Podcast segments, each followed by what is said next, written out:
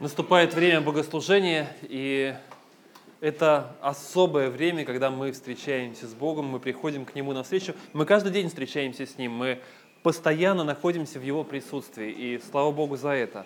Но есть время, которое мы особым образом посвящаем Ему. У нас вся наша жизнь наполнена общениями, встречами, и во всем этом присутствует Господь, но есть те моменты, которые мы выделяем из э, всей череды обычных событий для того, чтобы слава Божия была в нас и через нас открывалась она. Сегодня э, мы читали с утра с э, Матвеем, с Настей, они приходили, мы читали с ними среди прочего, 17 главу Евангелия от Иоанна. И я хочу прочитать и поделиться с вами, потому что глава, она очень, а, очень своевременная. В следующий раз, кстати, те, кто следит, или наоборот, те, кто не следят за календарем христианским, будете знать, в следующий раз это особый праздник, а, ну, уже во вторник, праздник Вознесения Господня празднуется, и в следующее воскресенье мы еще, я думаю, этому уделим чуть больше внимания – а, но перед этим что, что происходило, да, вот эти дни между Пасхой и а, между тем, когда Христос вознесся, когда Он встречался с учениками, наставлял их, это было особое время, когда они пытались понять еще, что же произошло. Но сегодня мы читали 17 глава Иоанна для тех, кто Евангелие от Иоанна, для тех, кто, может быть, не очень хорошо ориентируется. Это глава, которая еще до всех этих событий Христос понимает, что скоро ему предстоит уйти еще до Пасхи, до его смерти, до его воскресения, он понимает, что скоро он оставляет учеников, и вот нужно что-то особенное. Что-то особенное, чему-то особенному научить. Что-то особенное сказать им.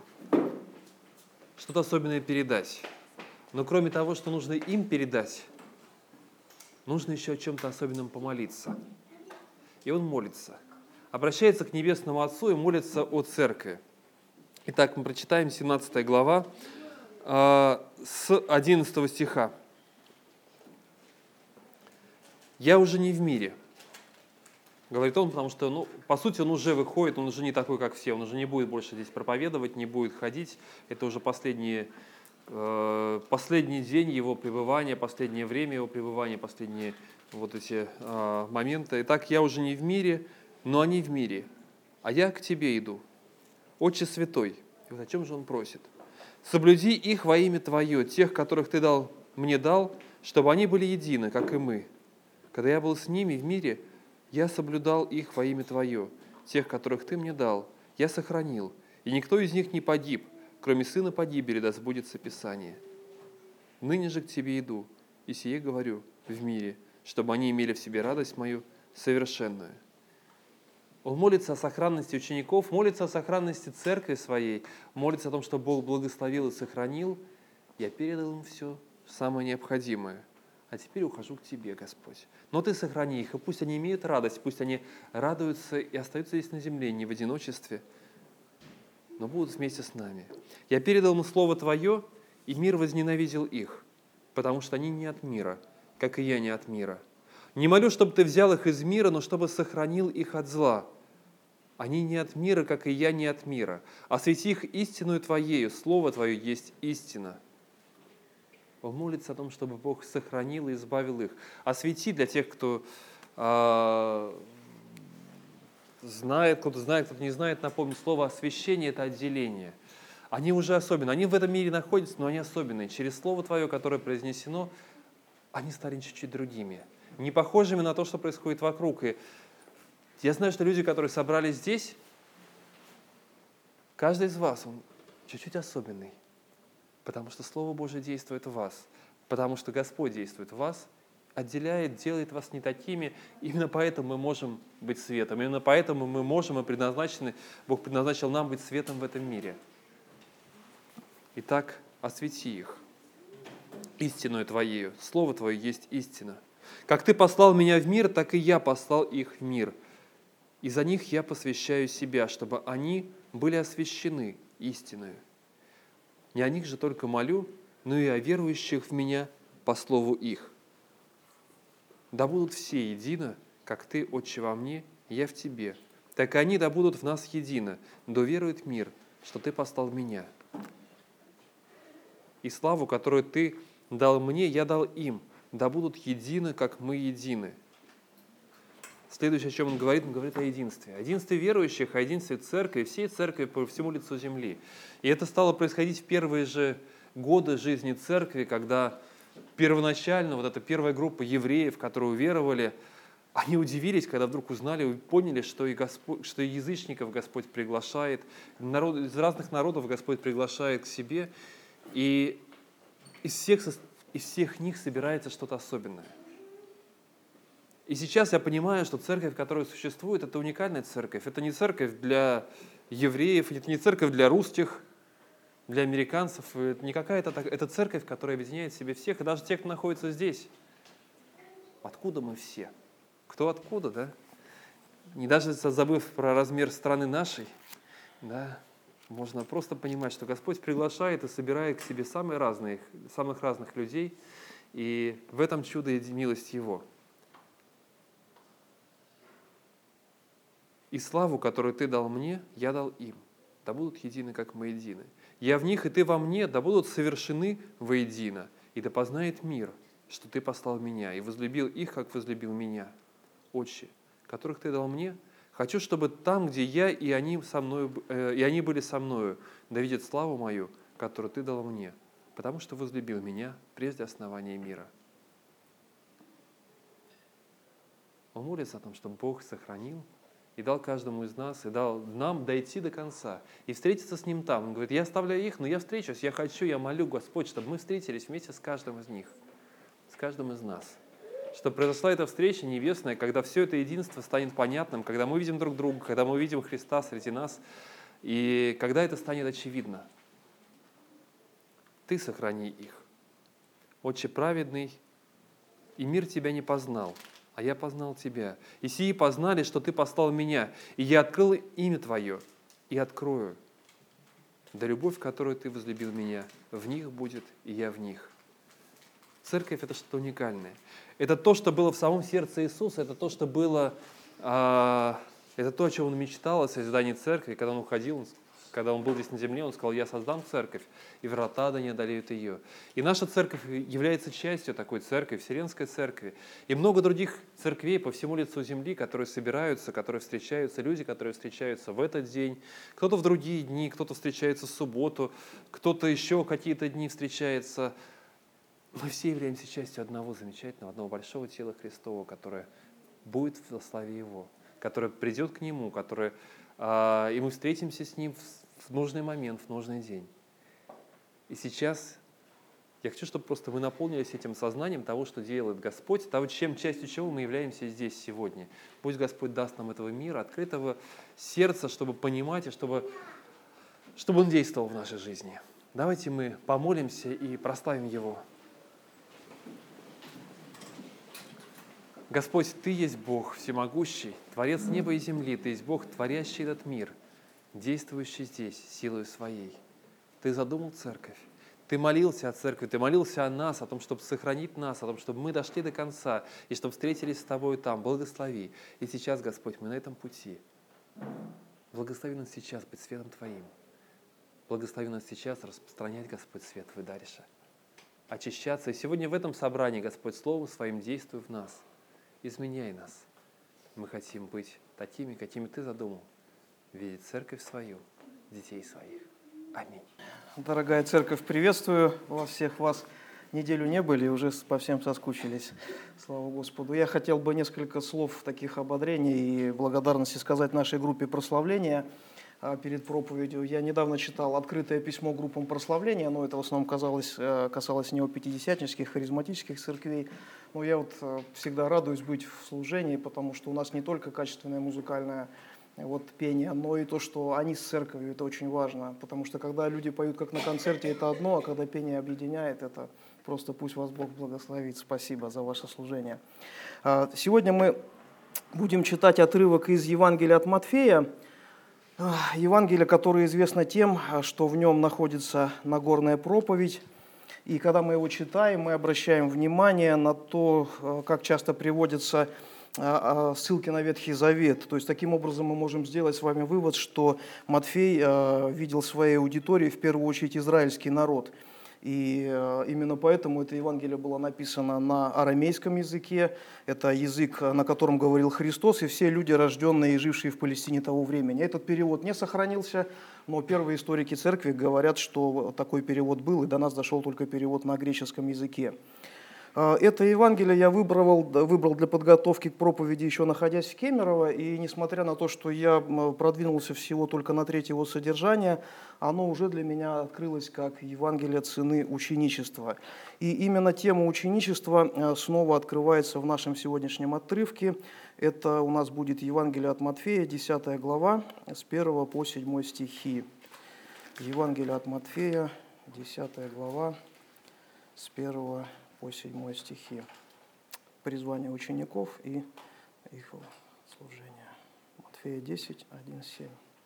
«И призвав двенадцать учеников своих, он дал им власть над нечистыми духами, чтобы изгонять их и врачевать всякую болезнь и всякую немощь. Двенадцати же апостолов имена суть сии.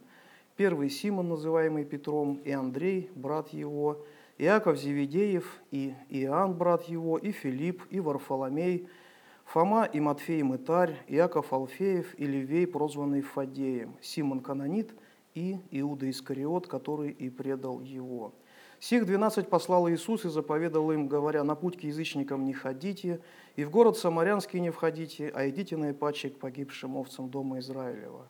Ходя же проповедуйте, что приблизилось Царство Небесное». Итак, мы видим, как Иисус призывает учеников, чтобы посылать их на проповедь. Но я хотел бы вкратце освежить э, в нашей памяти события Евангелия от Матфея, начиная с примерно с крещения 40-дневного поста в пустыне. После этого, как мы с вами помним, он произносит свою знаменитую Нагорную проповедь, э, это 5-7 главы, которые являются собой некий манифест царя. Царь сидит на горе, и э, говорит о законах своего царства, по которым необходимо жить его подданным. Однажды про Иисуса сказали, никто, а, никогда человек не говорил так, как этот человек. И вот здесь то же самое было, потому что когда он сказал эту проповедь, написано, что люди взирали на него с удивлением, откуда у него такая сила, почему он с такой властью говорит. Э, после провозглашения своего манифеста царь, пришедший на землю с небес, начинает показывать свою, почему в нем такая власть и сила, и совершает ряд чудес, о которых мы уже с вами говорили. В восьмой главе последовательно показываю свою власть сначала над болезнями, затем над стихиями и в заключение восьмой главы над бесами. И если кто помнит э, нашу ту проповедь, э, то мы говорили, что это как по нарастающей шло, потому что с болезнями человек еще может справиться сам, если нет, то он призывает врача, и как-то все общество может эту болезнь побороть. Э, стихию победить уже может только, как сказать, ну, все общество, наверное, на всей земле может объединиться да, и победить стихию. А бесов, даже одного беса не победит все человечество, даже какие, какие бы оно усилия не приложило. И вот по этой восходящей шли эти чудеса. Девятая глава, она была смешанная в событийном глане, в главе, э, плане, но э, в самом ее начале происходит одно из величайших событий, то, что Иисус говорит о том, что Он имеет право прощать грехи.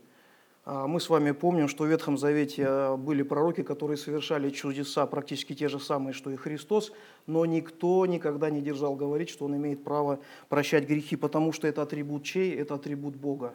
И он тем самым говорит о том, что он и есть э, Бог во плоти, он есть Царь Небесный. В 9 главе также происходят события, которые показывают нам не только силу и власть нового царя, но и его любящее и сострадающее сердце мы видим, что он призывает свои ученики Матфея. Матфей был мытарем, то есть сборщиком налогов. А, ну а так как на тот момент Палестина и Израиль были оккупированы римлянами, то фактически он был предателем, он а, собирал налоги в пользу оккупантов. Да, это были люди ненавидимые, это были отщепенцы общества, с ними никто не общался, а Иисус призвал такого человека. А затем мы видим с вами, что Иисус спокойно общается в доме Матфея с еще большим количеством таких же мытарей и грешников разного рода по тем понятиям спокойно с ними ест и пьет. И когда фарисеи укоряют его, он произносит э, поразительную мысль. Нездоровые имеют э, нужду во враче, но больные. Я пришел призвать не праведников, но грешников к покаянию. А окончание 9 и начало 10 глав показывает не только любовь и э, сострадательность Иисуса, но и его целеустремленность. Как вы знаете, оригинал Нового Завета не был разбит ни на стихи, ни даже на главы, и поэтому здесь очень неудачный стоит стык двух глав. Поэтому я хотел бы, чтобы мы прочитали наш отрывок таким образом. 9 глава, 35 стих по, а, ну, наверное, просто по первой. 9 глава, 35 стих. Видя толпы народа, он сжалился над ними, что они были изнурены и рассеяны, как овцы, не имеющие пастыря.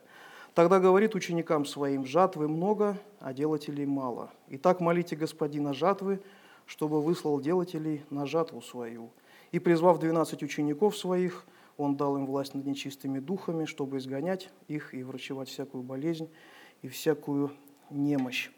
Когда мы таким образом этот отрывок с вами читаем, мы видим, что Иисус не просто жалел людей и призывал молиться о них, но у него был четкий план, как послужить этим людям – как а, спасти их из этого бедственного положения, от разделения человека с Богом, а, который является основной причиной всех бед человечества. И Иисус не просто жалеет и сострадает, как настоящий царь, он призывает своих подданных и дает им поручения.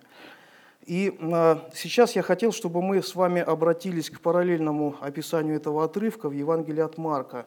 Это будет 3 глава, 14 стих. Евангелие от Марка, 3 глава, 14 стих. Марк со слов Петра так описывает это событие.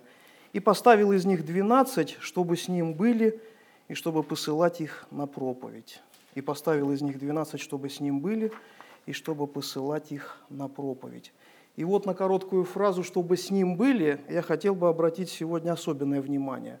Для чего Иисусу, новому истинному царю, было нужно, чтобы кто-то был с ним еще – мы с вами знаем, что Бог не нуждается ни в чем. Это аксиома, которую должен помнить каждый из нас, чтобы не впасть, не впасть ни в гордыню, ни в ересь какую-то. Но Бога человек, Иисус, нуждался в общении с людьми именно как человек. И э, это подтверждается тем, что Иисус нуждался в пище, в ночном отдыхе. Он нуждался в молитвенном общении с Творцом Вселенной, своим Небесным Отцом. Вы смотрите, когда исторические фильмы или читаете какие-то исторические книги, знаете, что к будущим коронованным особам уже в детстве представляют их ровесников, детей из благородных семей, чтобы им было с кем быть, играть, развиваться, соревноваться, сравнивать себя с кем-то, получать какую-то уверенность, иметь общение. А, и зачастую в будущем именно кто был в детстве рядом с будущим королем – тот потом и получал титулы, земли, назначения на разные ответственные должности, получал доверие государя для того, чтобы решить какие-то общественные проблемы, а, начать войну или подавить бунт и так далее. Но мы видим с вами, что речь идет не о детстве Иисуса, и дети далеко не благородные. Но что говорит апостолам Иисус на Тайной вечере? «Но вы прибыли со мною в напастях моих, и я завещаю вам, как завещал мне Отец мой, царство. Да едите и пьете за трапезу моей в царстве моем, и сядете на престоле судить 12 колен Израилевых. И у них была особенная роль у этих 12 человек быть с Иисусом в напастях Его. Они вместе с Ним не имели где преклонить голову, они часто не имели что кушать. Помните сцену, да, когда суббота, они идут и колосья увидели, давай перетирать, значит, просто есть нечего было наверняка. И, конечно же, они сносили насмешки недоброжелателей своего учителя – быть с ним в его напастиях – это единственное, что отличает 12 апостолов от всех других учеников, в том числе от нас с вами, учеников, которые сейчас живут на северо-западе в России в начале 21 века. Вот за эту исключительность, быть со Христом в его напастях, они получили исключительные привилегии. Первое – право судить 12 колен Израилевых, и второе – их имена записаны в основании Небесного Иерусалима. Когда вы читаете книгу Откровения, вы это подтверждение видите. Итак, Христос поставил апостолов чтобы с ним были и чтобы посылать их на проповедь. Можем ли мы, сегодняшние ученики, быть с ним? Можем. Мы чьи ученики? Мы ученики Христа. Как можно учиться, не имея общения с учителем? Обычная логика. Пусть даже мы общаемся с ним через слово и через молитву. Он сам сказал, овцы мои слушаются голоса моего, и я узнаю их, и они идут за мною. Это в Евангелии от Иоанна сказано. Таким образом, он говорит о том, что я говорю к ним, и я их веду, я их направляю. Второе. Давая великое поручение, Христос заканчивает его словами «И все я с вами во все дни до скончания века». Кто-то может возразить, что все, что говорил Иисус в прощальных речах в Евангелии от Иоанна, в каких-то других местах, что это только ученикам. Да, были моменты какие-то только этим двенадцати. Но как тогда быть с фразой «до скончания века»? Это раз. А во-вторых, в своей первосвященнической молитве, которую Лев читал перед началом, он говорит, что не о них же только молю, но и о верующих в меня по слову их. И мы с вами а, можем быть уверены, что мы с Ним сегодня, в первую очередь потому, что это не наше желание, это Его суверенная воля. Он захотел. Он захотел, чтобы мы к Нему приблизились. Он приблизился сам к людям. И в этом просто должна наша уверенность быть и в спасении, и в призвании, потому что Бог инициатор вообще всего. Он дважды проявил милость к человечеству, потому что сначала Он сотворил мир, это была Его воля, мы там не участвовали, как Иов слышал, да, в общении с Богом. И второе, то, что, и вторая инициатива – спасти этот мир, несмотря на то, что люди согрешили против него, и просто вот э, глубочайшая пропасть, гнев Божий горит и просто хочет наказать человечество. Он этого не делает дважды помиловав нас. И здесь вот как раз эта суверенная воля, Он хочет, чтобы мы с Ним были, Он хочет нас вести. Интересно, что Христос и тогда, и сегодня призывает не цвет общества, а, который является одновременно некой прослойкой общественной также, а, но разных людей из разных образов... общественных слоев. И а, Павел пишет в 1 Коринфянам, 1 Коринфянам это первая глава, с 26 по 29 стихи.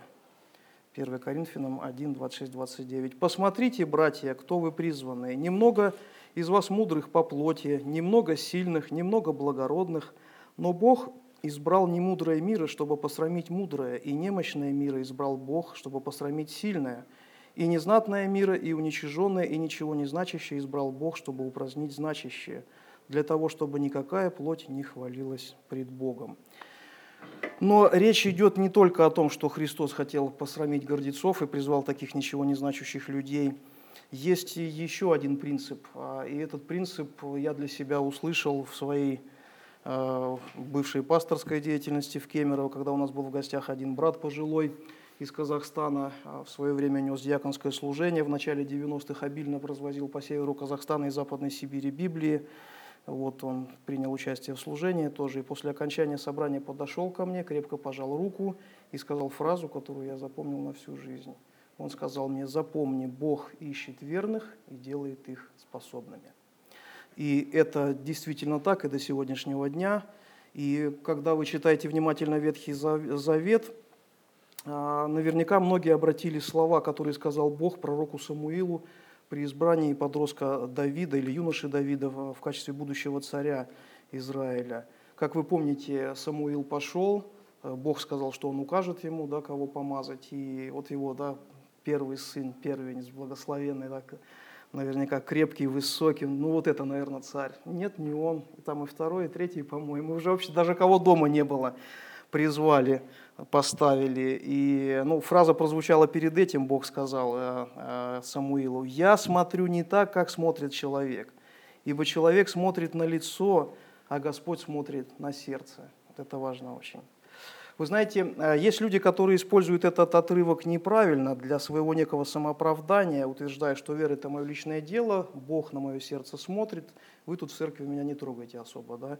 это мое личное дело. Но для чего Бог смотрел на сердце Давида? И ответ мы найдем с вами в книге «Деяния апостолов». Апостол Павел, будучи послан из церкви Антиохийской, приходит в другую Антиохию, Писидийскую, есть такая местность, или была точнее, и, проповедуя в синагоге, говорит, что Бог поставил им царем Давида, о котором и сказал, «Нашел я мужа по сердцу моему Давида, сына Иисеева, который что?» Слушайте внимательно. «Исполнит все хотения мои». Не просто так он смотрел на Давида, он знал, что Бог, что Давид будет исполнять его волю, у Бога есть цель, и с этой целью он и приглашает нас в общение. Призвал, чтобы они потом пошли и проповедовали. Христос пришел спасти этот мир, это его цель, это его ценность. Он желает привлечь нас к этому великому служению. Сегодня удивительно, что Бог, начиная собрание, и через пение, через молитву, ту, ту же самую мысль Он говорил нам сегодня уже. Итак, снова вспомним место из Марка. «Призвал, чтобы с ним были, и чтобы посылать их на проповедь». Итак, если Иисус призывает к себе с какой-то целью, чтобы быть с Ним и чтобы потом быть посланным на проповедь, значит, нужно научиться проповедовать, нужно научиться доносить до людей Евангелие. Именно поэтому Иисус больше всего времени уделял своим ученикам. Как вы помните, я к вам приводил цифры, что по моим подсчетам только 11% всех стихов Евангелия от Матфея посвящены чудесам, 24% проповеди посторонним людям, богословским спорам, и 43% всех стихов – это общение с учениками, их наставление. И вот эти цифры, они как раз переворачивают привычное представление о евангельском повествовании, в котором добрый Иисус откликается на нужды людей. А, сердце Иисуса было не только любящим и сострадающим, но и предельно целеустремленным. У него была четкая цель – провозгласить близкое наступление Царства Божия, пострадать за людей, умерев во искупление за их грехов, и параллельно подготовить команду, которая после его воскресения и вознесения продолжит а, его дело на земле. Греческое слово «матетес», а, которое переведено как «ученики», имеет еще два оттенка – это последователь и изучающий. Итак, вот это слово, которое там стоит, призвал учеников, можно перевести как ученик, как последователь изучающий. Но на самом деле все эти три оттенка, они сливаются в одно и дают полную картину. Ученик того времени должен был везде следовать за своим наставником, чтобы непрерывно учиться у него. Вот эти три оттенка, они дают характер вот этого ученичества. И не зря э, учение Христова называлось в первом веке, во втором наверняка еще тоже словом «путь». Лев две недели назад об этом говорил. Ученики Христа были с ним в пути, они видели, как, вот, как он проснулся и как у него пошел день, куда он идет, как он общается с людьми, как проповедует, как реагирует на критику, злобу, а, нападки, как молится, как преодолевает бытовые какие-то вот а, затруднения, да, отсутствие нормального ночлега, пищи и так далее. А, и вот средневековые ученики, они в принципе также учились, а, они, и это очень долго было, а, и в, и в Азии очень дольше всего, наверное, сохранялось. И что ученик приходил, он поступал в полное распоряжение учителя. Он мог черную работу какую-то делать, и, может быть, иногда ему там Микеланджело даст где-то там немножко кистью. И, и постепенно он рос, понимаете, вот он был с ним в этих бытовых трудностях. Но они учились вот э, каким-то определенным навыкам, ученики Иисуса учились э, трем основным вещам. Первое, они учились истине самой. Второе, они учились применению этой истины в своей жизни. И третье, они учились, как передавать эту истину другим людям. И вот этим ученики Христа и того времени, и мы сегодняшние, мы кардинально отличаемся от всех других учеников на земле. А потому что все люди учатся какому-либо навыку, чтобы применить его в своей короткой земной жизни. А. Заработать деньги на хлеб – Б, ну еще много заработать, прославиться, иметь влияние на людей, чего-нибудь написать, что все тебя почитали, поклонялись и давали тебе разные премии. А, но единственный навык, э, который получают ученики Иисуса Христа, это жизнь поистине. Ты ее узнаешь, ты ее начинаешь применять, ты делишься с другим. Это Евангелие, которое спасает и меня, и может спасти других людей. И это навык единственный, который устремлен в вечность. Понимаете? Мы не, не говорим, что мы не должны учиться значит, а, на токарном станке, значит, или в театральном училище, или в художественной школе, где-то еще. Но вот это только у Христа. Это навык, который вводит нас в вечность. Все остальное для нашей короткой жизни. И так Иисус поставил 12 апостолов, чтобы с Ним были, и чтобы посылать их на проповедь. Мы уже обозначили две цели пребывания с Иисусом. Первая исключительно принадлежала только апостолам, вторая это узнать от Иисуса об истине, научиться жить по этой истине и научиться передавать ее другим людям. И вот эта вторая цель, она невозможна совершенно без третьей цели, о которой мы сейчас тоже будем говорить. Третья цель пребывания с Иисусом или третий смысл пребывания с Ним – это познать сердце Иисуса, познать Его душу, познать Его ценности и устремления, чтобы принять их как свои – и сделать это осознанно, так чтобы они стали моими, моей частью, чтобы мое сердце реально начало биться в один такт с сердцем Иисуса. Вот это и есть преображение в его образ. И только так возможно достичь истинного единства в церкви. Вот смотрите, Симон Зелот и Матфей Мытарь. Это вообще разные полюса. Это, я не знаю, как, ну, зелоты, такая очень э, агрессивная партия, да, значит, я не знаю, или общество какое-то тайное, которые как раз мечтали о свержении римского владычества. Большинство из них, из них, как говорят, носили кинжалы.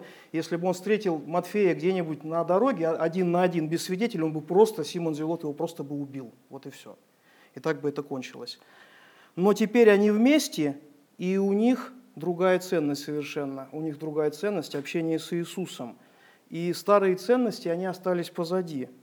И сразу момент истины. Что же это у людей за ценности, из-за которых они убивают, унижают других, соревнуются, да, целые войны возникают и так далее. В ценности в кавычках таких. Итак, что для меня было ценно в моей прошлой жизни до прихода ко Христу? в церковь, оно не должно играть теперь никакой роли. Нас всех сидящих в зале теперь большинство объединяет пребывание с Иисусом. Итак, Его единство с Отцом и нами – это одна из ключевых ценностей Иисуса, о которой Он молился в Гефсиманском саду, Лев это читал сегодня. «Да будут все одно, как Ты, Отче, во мне, и я в них, так они, да будут в нас одно, да уверует мир, что Ты послал меня». И таким образом мы видим, что единство учеников во Христе и Боге Отце – это залог успешной проповеди Евангелия. Мы пребываем с Иисусом, мы становимся едины, и только тогда проповедь Евангелия становится успешной. Какие еще были ценности Иисуса? Давайте вспомним с вами случай с самарянкой. А, а, вот Иисус идет с учениками, утрудился, а, проголодался – а, даже сил не было в город пойти, сел у колодца, идите принесите мне пищи. И вот подходит эта женщина, да, мы помним, это интересное общение необычное. А, кто не, этот, еще не читал этот отрывок, мало знает Новый Завет, почитайте четвертую главу Евангелия от Иоанна, очень увлекательная история.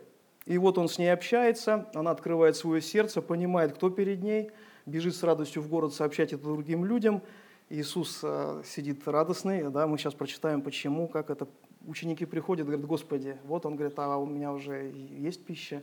И они недоумевают между собой, а кто ему мог дать есть? И он говорит супер слова, важные для нас. «Моя пища есть творить волю пославшего меня и совершить дело его». «Моя пища есть творить волю пославшего меня и совершить дело его». Поразительный максимализм и невероятная самоотдача Христа. И я думаю, она была возможна почему? Что он, это была любовь к его отцу.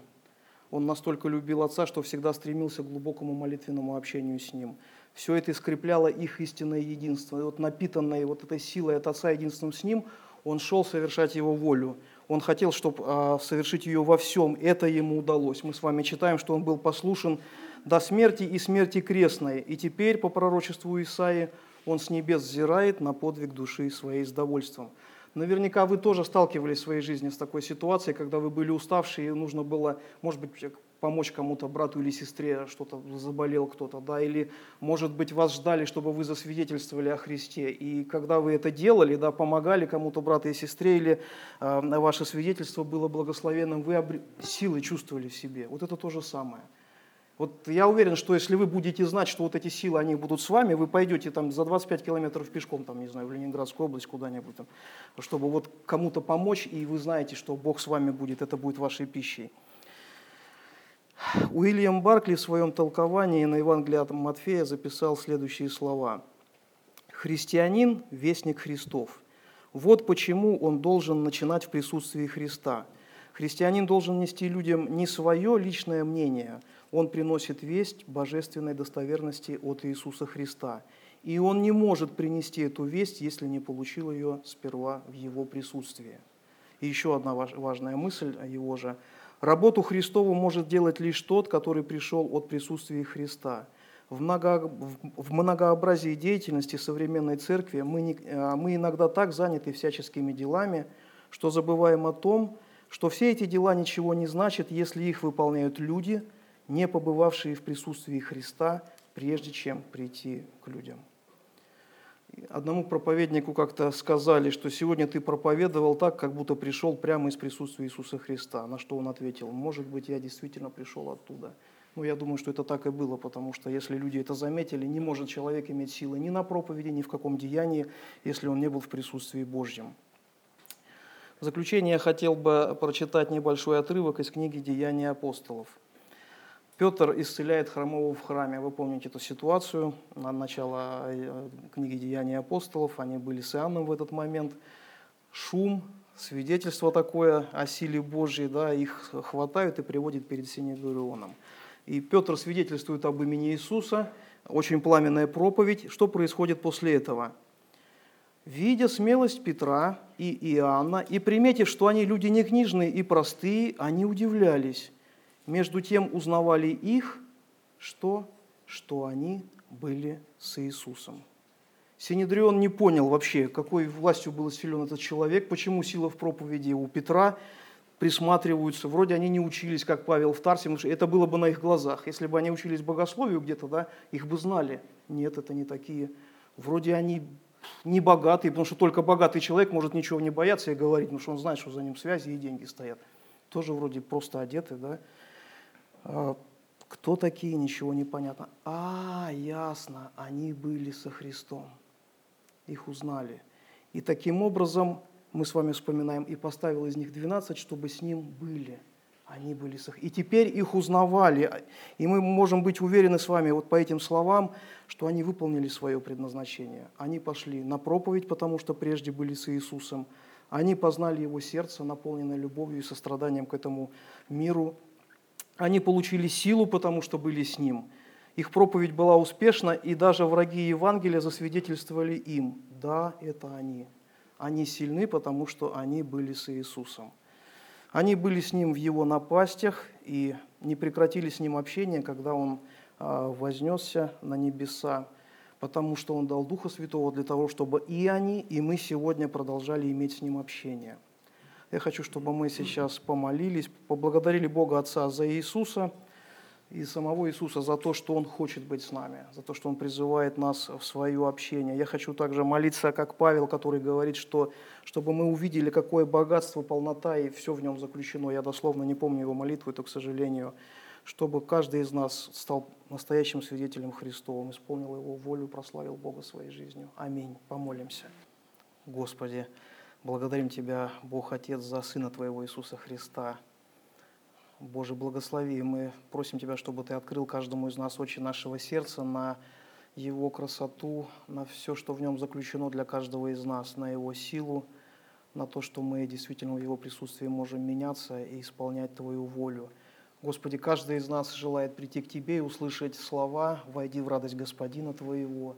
Благослови меня, каждого из нас, стремиться к общению, быть честным, Господи, в исполнении Твоей воли – и, Господи, в общении с Тобой. Благослови, примени каждого из нас для славы Твоей, Бог наш, чтобы мы радовались, глядя на то, как Слово Твое возвеличивается в жизни нас, наших детей, Господи, в этом огромном городе, где Ты нас поселил. Слава Тебе во имя Иисуса Христа. Аминь. Когда Сергей, мы с ним разговаривали, он сказал про а, тему идеи проповеди «Цена ученичества», я сразу вспомнил а, одну из книг, которая попалась мне в руки в самом начале моего такого христианского пути. А, она называлась «Следуя Христу». Потом узнал, что ее изначальное название, да, это как раз «Цена ученичества». А, написал ее один немецкий лютеранский пастор а, Дитрих Банхёфер, который закончил свою жизнь, э, будучи казнен гитлеровской, ну, вот, э, не знаю, кто и как там, да, конкретно казнил его, да, но всей этой системой. А, и вот эта книга, которая называлась «Сцена ученичества», она начинается с замечательной главы. Первая глава называется а, «Дешевая благодать», где он говорит о проблеме, которая существует, которая есть э, в церкви. Я прочитаю кусочек из этой главы. Мы говорим о благодати как о даре, который Бог дает каждому из нас, о даре прощения, о милости, которую мы получаем. И оно так и есть.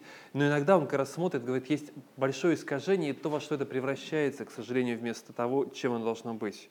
Потому что потом у него будет следующая глава «Драгоценная благодать». Итак, дешевая благодать – это смертельный враг нашей церкви.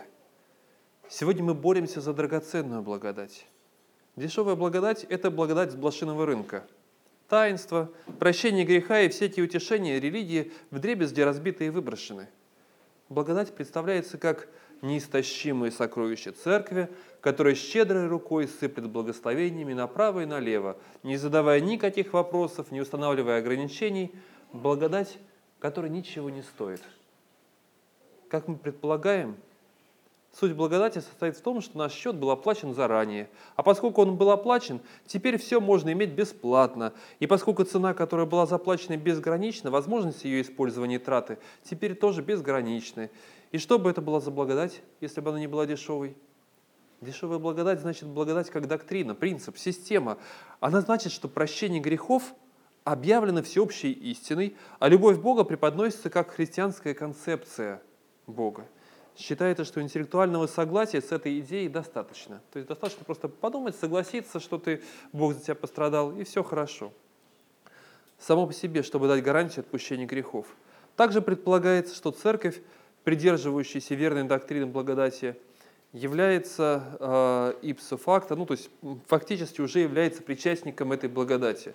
В такой церкви мир обретает дешевое прощение своих грехов, не требуется никакого раскаяния, да еще менее какого-то э, еще менее как, какого-либо реального желания освобождения от греха.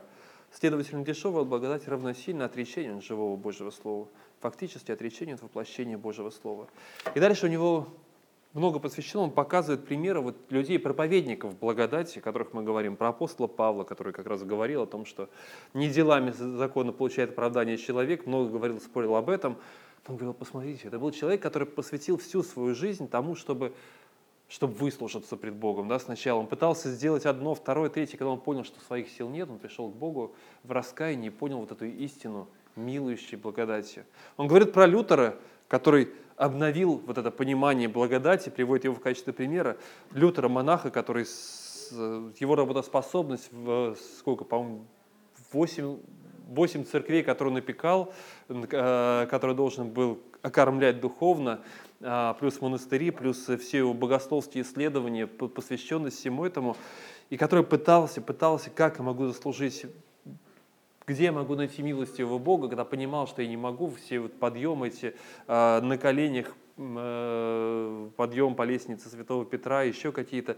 И когда он понял и опустился, сказал, что я ничего не могу сделать, не могу стать лучше, достаточно хорошим для Бога, именно тогда он понял, что такое благодать, и она, и она заставила меняться жизнь его. И для него это была истина, так же, как и для Павла, ради которой он готов страдать, ради которой он готов идти. Сейчас, вот, кстати, сразу рекламирую, приходите во вторник сюда на группу изучения Библии. Мы читаем второе послание Тимофею. Там очень много как раз говорится о той цене. Павел говорит, я, я нахожусь в тюрьме, но я радуюсь, потому что я знаю, почему я здесь. Ради этого стоит – он осознает, что такое благодать для него. Ради этой благодати стоит, говорит, и пострадать. Ради этой благодати стоит быть в тюрьме. Ради этой благодати стоит э, отказываться, стоит терпеть разные э, лишения. Я готов, говорит, на все это ради вот этой благодати, потому что она мне дана уже Богом. Не для того, чтобы что-то заслужить, а просто по милости. Это удивительно, потому что когда понимаешь это, это меняет вообще всю жизнь. Совсем недавно, э, я говорил, две недели назад, мы с Марией были на семинаре, посвященном душепопечению, помощи а, людям, семейным парам, ну не только семейным парам, просто людям в их таких внутренних проблемах. И среди прочего говорилось о, а, о прощении. О прощении, которое мы можем дарить людям, о взаимоотношениях. Потому что вот эти богословские истины, которые мы изучаем, они ведь очень практичные я прочитаю из первого, или сейчас второго, из второго послания Коринфянам, из пятой главы,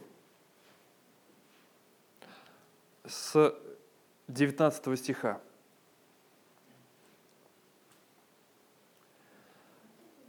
Павел рассказывает о своем служении, о служении примирения, которое ему дано, и дальше он рассказывает о прощении, которое дает Бог – Потому что Бог во Христе перемирил с собой мир.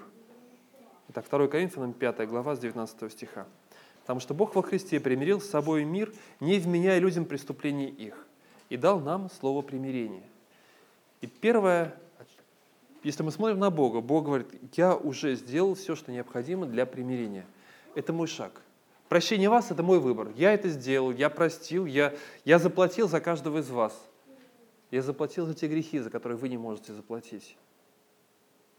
Я умер, страдал, Христос пришел сюда на землю для искупления каждого из нас. Это уже есть, это истина. это действие Бога, которое Он может сделать. Это то же самое действие, к которому призваны мы, потому что христианство говорит о прощении, которое мы дарим друг другу. Независимо от того, что, как поступил другой человек, независимо от того, как ответили люди Богу, Он решил и сделал с своей стороны все, что необходимо. Независимо от того, что, как поступает по отношению к нам, другая сторона закрыта от нас или нет, прощение – это мое решение. Я принимаю решение простить другого человека. И это не выбор, который вот хочешь – прости, хочешь – не прости. Прости нам долги наши, как и мы прощаем должникам нашим. Да, мы молимся об этом, будем сегодня молиться в конце богослужения. Это серьезные слова. Если я понимаю прощение Божие, я не могу не простить. Это мое решение. Хранить в сердце обиду – это мой выбор. Хранить в сердце, обиду на другого человека и какое-то э, подсчитывать какие-то счеты, сводить или что-то еще. Бог сказал, я знаю, и я принимаю это решение. Простить, независимо от людей – Бог примирил с собой мир, не вменяя людям преступлений их, и дал нам слово примирения. Но дальше есть другой момент. Он дал нам слово примирения, и так мы, посланники от имени Христова, и как бы сам Бог, увещевает через нас от имени Христова, просим, примиритесь с Богом. А второй шаг, я уже это сделал, но я так жду от каждого из вас этого шага. Я так мечтаю, чтобы не просто было в моем сердце, да, в сердце Бога было вот это вот э, прощение. Он хочет, чтобы люди осознали, приняли это, и чтобы с, с их стороны было это примирение, чтобы было восстановление взаимоотношений каких-то, чтобы было восстановление взаимоотношений с Богом, потому что это путь прощения. Мы, восстановив взаимоотношения, попадаем на небо.